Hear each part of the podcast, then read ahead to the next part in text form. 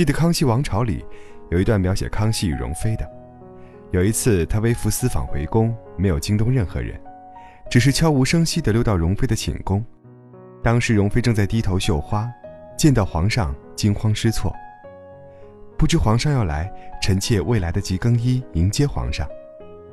谁知康熙淡淡的说：“你接着绣，朕就是想和你说说话。”随后，坐在那里一番国事家事的倾诉。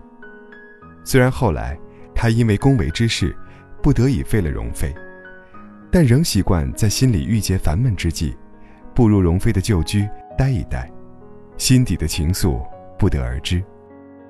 贵为皇上，后宫虽三千佳丽，最难忘的，却是那个随时想说话的人。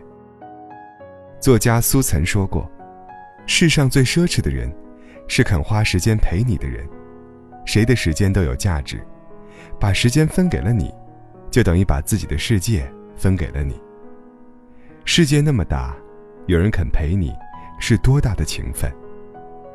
人们总给爱添加各种含义。”其实这个字的解说也很简单，就是有个人，直到最后也没走。一切的陪伴源于爱，而最深爱的方式，莫过于，我想和你说说话。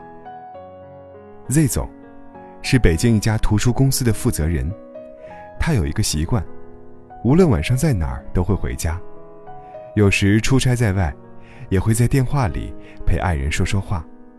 偶尔时间紧迫，只言片语也是好的。曾有缘听他聊过，他开始创业时事业处于低谷，由于市场拓展的局面一时难以打开，艰难无比，对家庭总无暇以顾。每天忙着上班、策划主题、开会，和各类作者斗智斗勇。有时谈好的合作有变，他时时陷入焦灼的状态，想着公司前景、员工生存。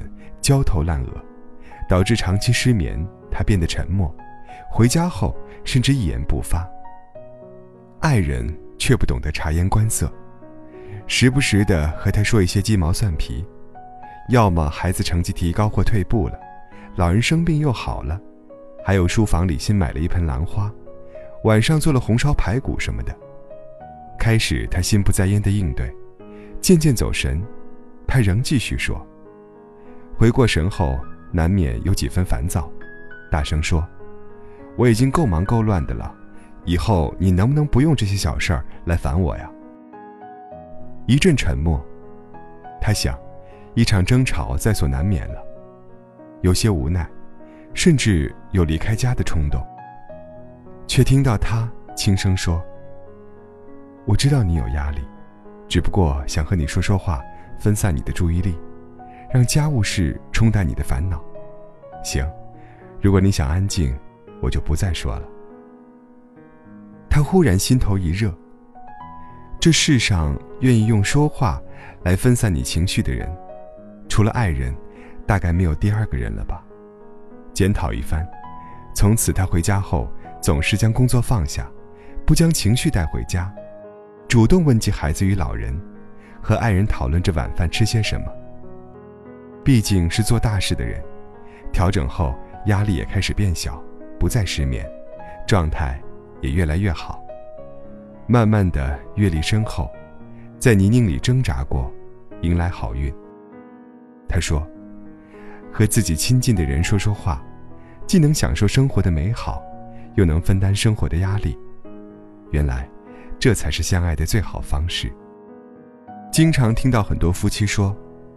两个人现在无法交流，一张口就要吵架，甚至很多人下班后都不想回家，家里充满戾气，对方整日抱怨唠叨，听不到一句暖心的安慰的话，长期冷漠下的僵持，连孩子都对自己横眉冷眼，心总是凉的，更没有想说话的欲望了。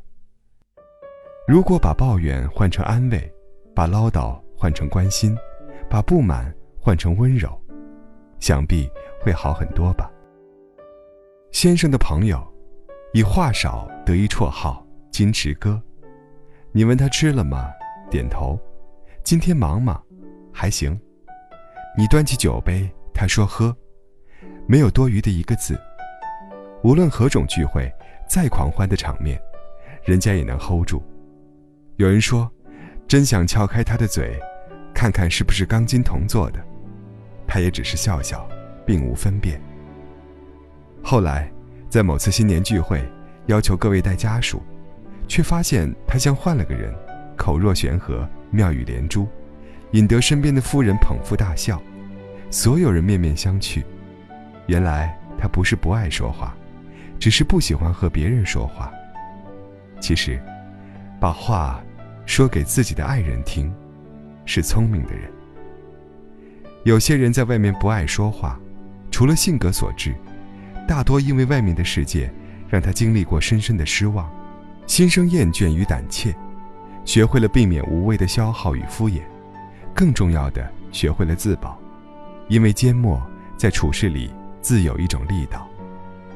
家，却是一个能卸下面具的地方，无论肉身与世界。怎样敌对抗衡过，但内心的柔软，只在家人面前展示。我和先生都不爱说话，他生性内敛，我则冷清。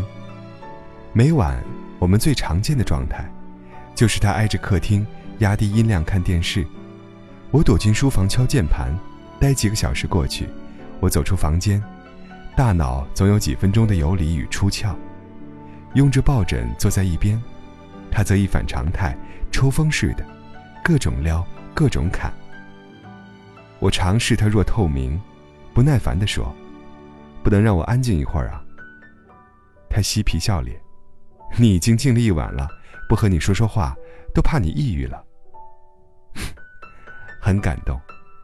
原来不爱说话的他，为了让我说话，也会从君子身秒变小丑脸的。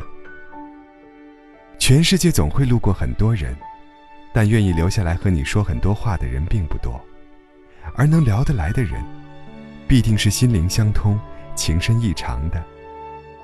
很喜欢蒋勋的一段话：在这世上，如果有一个人是你关心的，那你就为他做一点事，给他一点温暖。